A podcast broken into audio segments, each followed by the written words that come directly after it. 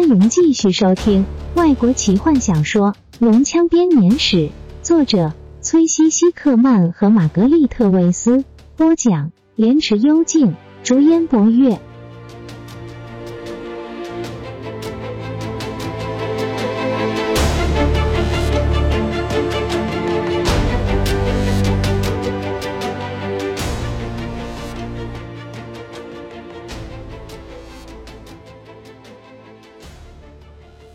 我告诉你，那是雷斯林吗？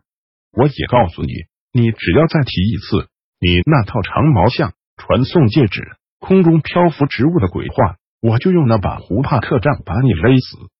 弗林特暴怒地说：“那本来就像提了雷斯林了。”泰索和夫抗议道，但已明显刻意的压低了音量。两人正走在帕兰萨斯城美丽的街道上。坎德人和矮人相处多年的经验，让他知道矮人所能忍耐的最大限度。弗林特这几天比以往更暴躁。还有，我也不准你拿这些奇怪的话去打搅罗拉娜。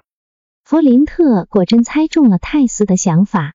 他眼前已经有很多麻烦了。但是，矮人停下脚步，从浓密的眉毛之下瞪着坎德人。你发誓？泰斯叹口气。好吧，要不是他真的看见了雷斯林，他的心情是不会这么糟的。那时，他和弗林特正走过著名的大图书馆，坎德人锐利的眼光注意到一群馆员围绕在一个躺在楼梯上的人身边。正当弗林特停下脚步欣赏对接了一座矮人雕塑时，坎德人逮住了机会，悄悄的溜上阶梯，看看发生了什么事。难以置信的，他看见一个跟雷斯林长得一模一样的男人。他有着金色的皮肤、红色的袍子，还有很多地方都一样的家伙被抬进图书馆中。但是，当兴奋不已的坎德人跑下阶梯，到对街去抓住矮人，把他推到图书馆前时，那群人已经消失不见了。泰索和夫甚至还跑到门口，大声敲门。要求进去，但出来英门的馆员一见到有一个坎德人想要进入大图书馆，脸上的表情实在难以形容。尴尬的矮人连忙在馆员能够开口回答之前，把泰斯拉开，发誓这种东西对坎德人来说是一种非常模糊的概念。泰斯还是打算告诉罗拉娜，但接着他脑海中又浮现了。罗拉娜这几天因为疲倦、悲伤、烦恼而苍白的脸孔，最后他想，弗林特这次也许是对的。如果那的确是雷斯林，他可能正进行着某种秘密的计划，想必不会感谢他们突然闯过去拜访他的。不过，坎德人重重的叹口气后，继续向前走，小脚跟着地上的石头，重新打量这个闪亮的城市。帕兰萨斯很值得一游。这座城市打从力量之年代起，便以它的美丽和格调出名。克莱恩上没有可以和它相提并论的城市，至少人类是这么想的。整座城的建造方式是以轮状来设计的，轮子的正中心实际上就是整座城的运转枢纽，所有主要的公立机构几乎都在那里。雄伟的阶梯和优雅的柱子在这里争奇斗艳。从这正中央的小圆圈往外扩张，宽阔的大道分别向八方延展。铺着精心修整过的石块当然是矮人们的手艺，两旁则是全年满树金黄的高大树木。这些道路通往旧城墙的七个大门和北方的海港，就连这些城门都可以算是建筑史上的经典杰作。每个城门两旁都有成对的尖塔守护着，这对尖塔高耸入云，几乎三百尺高。旧城墙上面则曾经刻着精致的壁雕，诉说着帕兰萨斯在梦幻之年代的历史。在旧城墙之外，则是新城。新城经过精心设计，以便配合原先的建筑，借着相同的宽广大道，以相同的圆形设计向外延伸。不过，新城之外并没有任何的城墙，帕兰萨斯人并不喜欢城墙，会破坏他们的整体设计。这些年来，不管是新城或是旧城里的所有建筑，新建前都必须考虑到整体的设计。帕兰萨斯城在夕阳西下时显露出来的轮廓，和城市本身一样的美丽。只有一个地方例外，泰斯的思绪被弗林特从背后粗鲁的一戳给打断了。你又怎么了？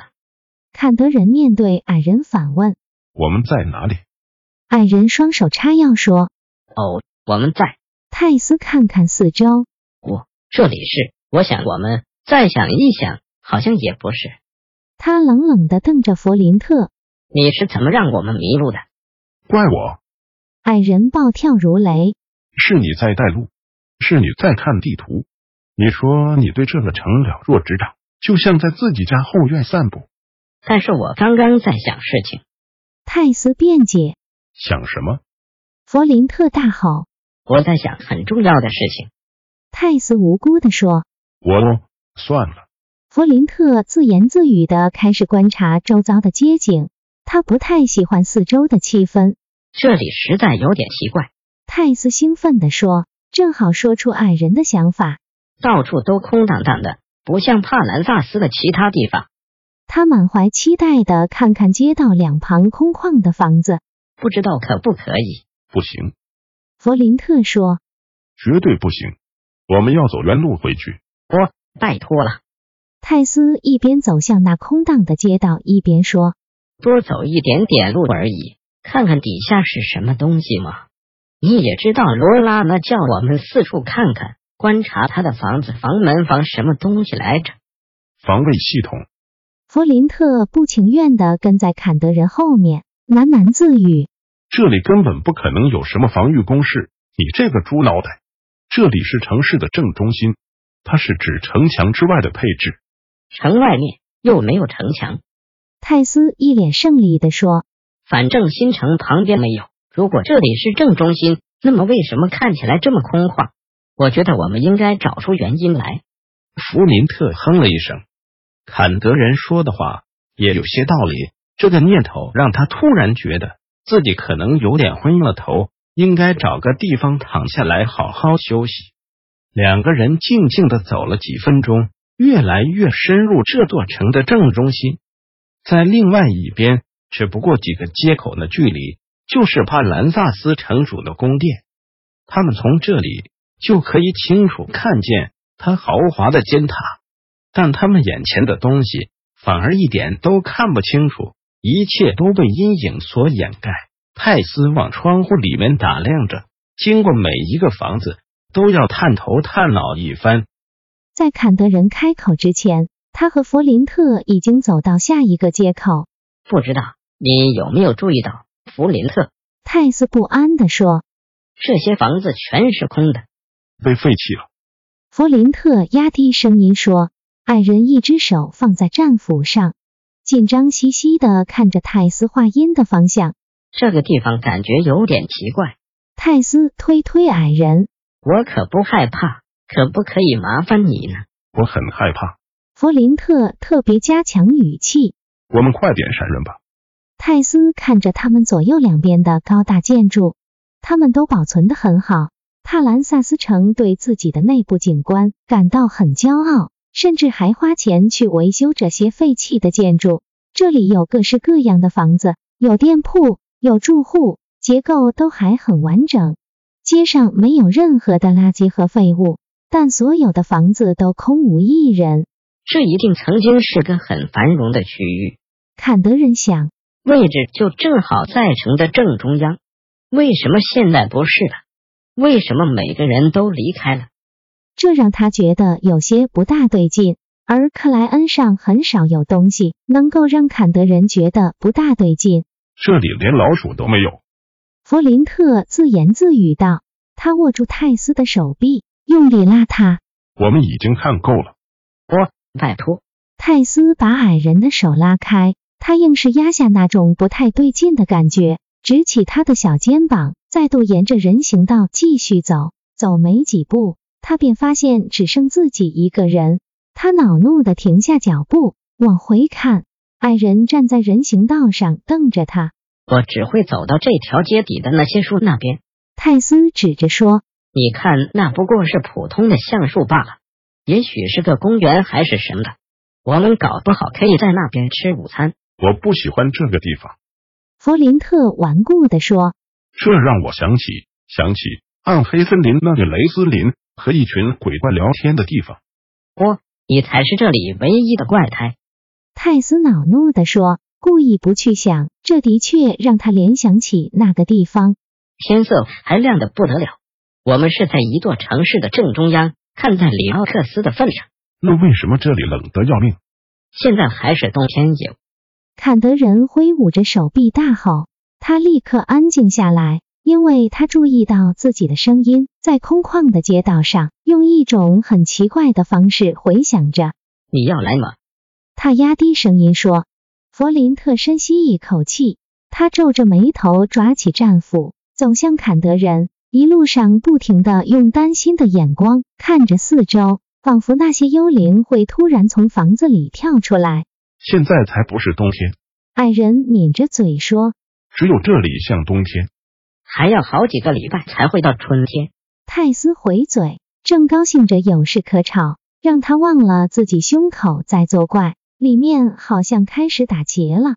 但是弗林特不肯接下去拌嘴，这是坏预兆。两个人静静的走在人行道上，直到抵达了下一个街口为止。